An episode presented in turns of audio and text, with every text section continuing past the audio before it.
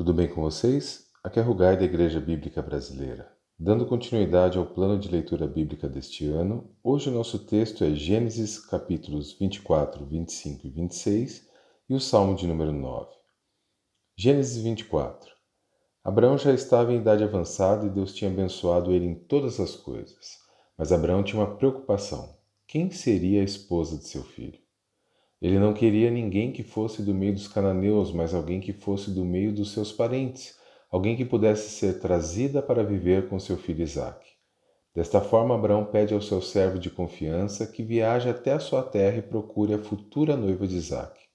O servo de Abraão vai e, por uma providência divina, ele encontra exatamente os parentes de Abraão.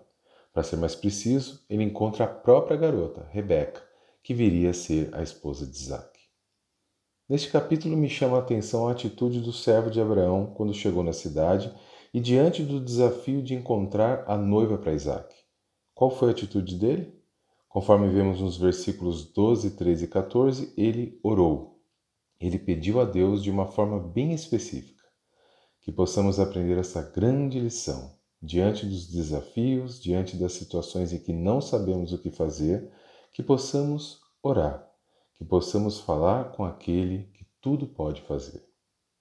Gênesis 25 fala de mais descendentes de Abraão depois da morte de sua esposa Sara, e por fim fala dos últimos dias de Abraão, mencionando no versículo 8 que ele morreu em boa velhice aos 175 anos de idade, sendo sepultado por seus filhos Isaque e Ismael no mesmo local que Sara tinha sido sepultada.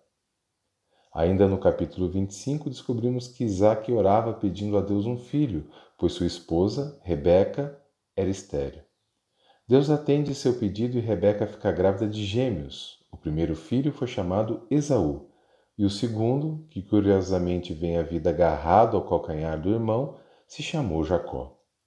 Esaú se tornou caçador, enquanto Jacó era mais caseiro e ficava nas tendas.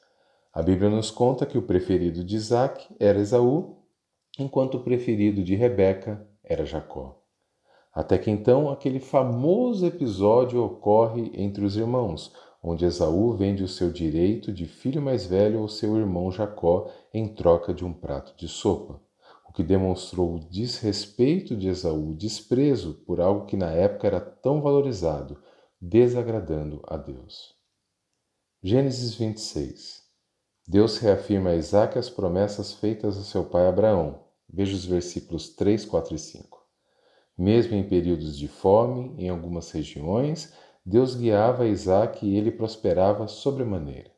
Neste capítulo vemos algumas cenas do tipo déjà vu, pois coisas que tinham acontecido com Abraão quando era moço agora se repetiam com Isaac, como por exemplo alegar que sua esposa era sua irmã, com medo de ser morto por aqueles que cobiçavam a beleza de Rebeca, ou então as disputas pela posse de poços, o que também ocorreu com Abraão em sua juventude. Deste capítulo queria extrair a lição de que não importa o que venha para nos desfavorecer, quando buscamos orientação em Deus, Ele nos faz ir pelo caminho certo e segue junto conosco na jornada da vida. Salmo de número 9. Um salmo de louvor ao Deus que faz justiça e castiga os maus, ao Deus que é fortaleza, que merece ser louvado e traz esperança aos seus. Amém? Vamos orar? Senhor, queremos te agradecer por mais esse dia, Senhor, por mais essa semana útil que começa e pedir, Senhor, das tuas bênçãos. Pedir, Senhor, que o Senhor abra os nossos olhos, que o Senhor abra o nosso entendimento para a tua palavra, Senhor. Que possamos extrair daqui, Senhor, os princípios para as nossas vidas, as lições para as nossas vidas, que possamos ser fortalecidos na nossa fé, que possamos ser transformados, Senhor, porque a tua palavra, ela tem, Senhor, esse poder de transformar as nossas vidas. Cuide de cada um de nós, Senhor, nos abençoe, as nossas famílias, os nossos queridos que seja uma semana maravilhosa, abençoada, é o que te pedimos, Senhor.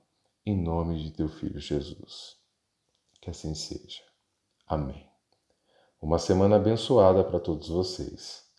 Forte abraço.